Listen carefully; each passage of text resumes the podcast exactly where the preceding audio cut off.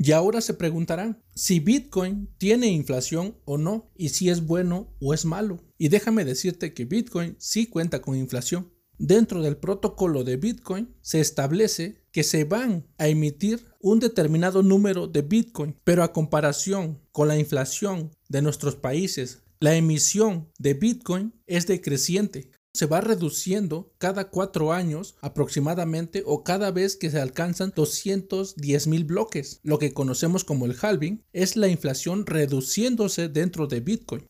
Para este mes de mayo vamos a pasar de 12.5 a 6.25 Bitcoin de recompensa cada 10 minutos. Entonces, la inflación en Bitcoin está presente, pero es una inflación moderada. Sabemos que existe un límite, a diferencia que en las economías con monedas fiat no existe o no se sabe. No hay un protocolo que los países y gobiernos sigan al pie de la letra y que nos digan que ya no van a imprimir más dinero. Y esta inflación que existe en Bitcoin, de acuerdo con los que han estudiado el protocolo, lo calculan que solo se dará hasta el año 2140. O sea, la inflación en Bitcoin terminará en ese año. Pero puedes estar tranquilo, ya que hasta el día de hoy existen más de 86% del Bitcoin creado. Seguirá habiendo inflación, pero cada vez será menor el número o cantidad de Bitcoin que entre en circulación. También hago notar que a diferencia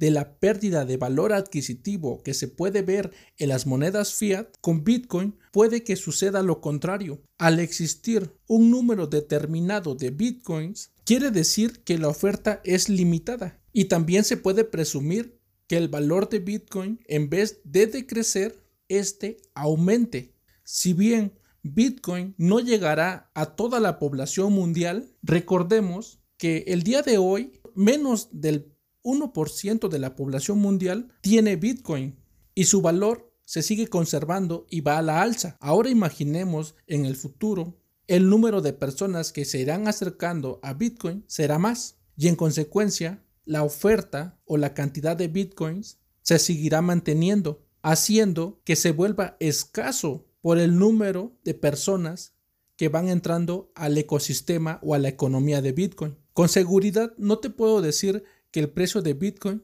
no se pueda depreciar, pero la probabilidad de que aumente y que sirva como reserva de valor es mayor a que solo fracase. El dinero fiat se imprime por montones, en cantidades, de forma obscena, a diferencia de Bitcoin. Bitcoin es limitado, es escaso, está por probarse ser una reserva de valor y para el ejemplo se podría decir que es deflacionario más que inflacionario. En este nuevo halving, Bitcoin pasa de tener una inflación del 3% a solo tener menos de 1.5% de inflación. Y quiero hacer la pauta, una inflación controlada, una inflación que ya se estableció, una inflación que no puede ser modificada o cambiada. La inflación en una economía con fiat contra la inflación en una economía con Bitcoin. La llegada del próximo halving en Bitcoin marcará la tercera época de este instrumento monetario. En Bitcoin se está haciendo la reducción de la recompensa, que no es más que disminuir la emisión de Bitcoins que entrarán en circulación. Para iniciar, ¿qué sería la inflación? La inflación no es más que un fenómeno monetario donde existe un aumento en la masa monetaria en otras palabras, es el imprimir dinero de forma indiscriminada. Este aumento en la cantidad de billetes y monedas que entran en circulación en una economía hace que los precios de la mayoría o de todos los productos que se encuentran en el mercado se eleven de una forma estratosférica.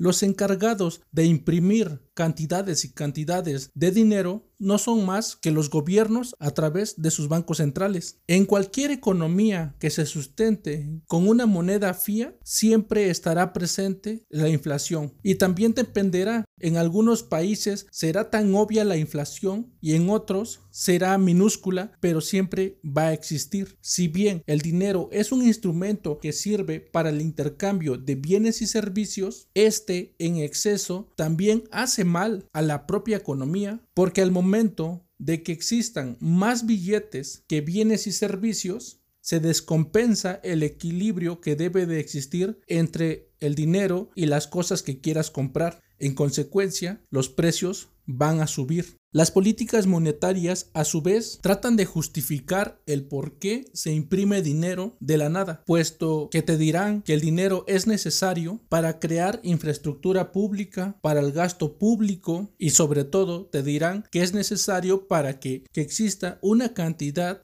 suficiente para que los agentes económicos o las personas como tú o como yo puedan hacer sus intercambios sin que les falte este dinero. Pero debe de quedar claro que la inflación es un problema a mediano y a largo plazo. Si tú como persona no eres consciente de la inflación, temo decirte que cada día te estás volviendo más pobre, puesto que el valor adquisitivo de tu dinero se va decrementando. ¿Qué quiero decir con esto? Que tú, para que el día de mañana puedas comprar una manzana que en el presente te vale un dólar, en el futuro, esa misma manzana te costará dos, por poner un ejemplo que se pueda comprender. La inflación se puede ver como un impuesto que todos hemos normalizado y que incluso pensamos que es necesario, pero no es así. ¿De qué sirve que se imprima tanto y tanto dinero si al final la riqueza de mi bolsillo se va haciendo más pequeña. Y esto pasa, como se los comento, en cualquier país. Solo les pido que miren el historial tanto de los precios de los bienes y servicios en su país de hace 10 años y los vuelvan a mirar el día de hoy.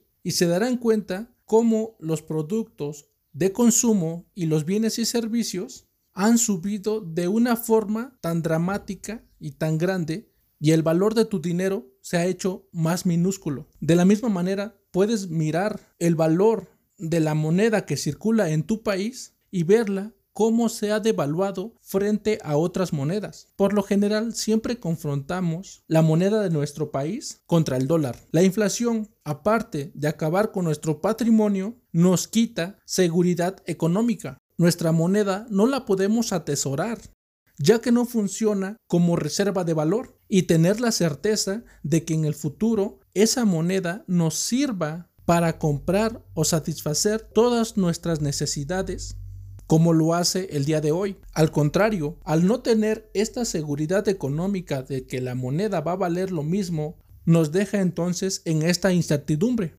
Y todo esto es causado por la inflación. Y lo peor de todo es que en las políticas monetarias y económicas de nuestros países no está agendado un límite para imprimir dinero. Así que pueden estar imprimiendo todos los días si ellos así se lo proponen. Suscríbete y deja tu valoración de 5 estrellas, eso me sirve para llegar a más personas.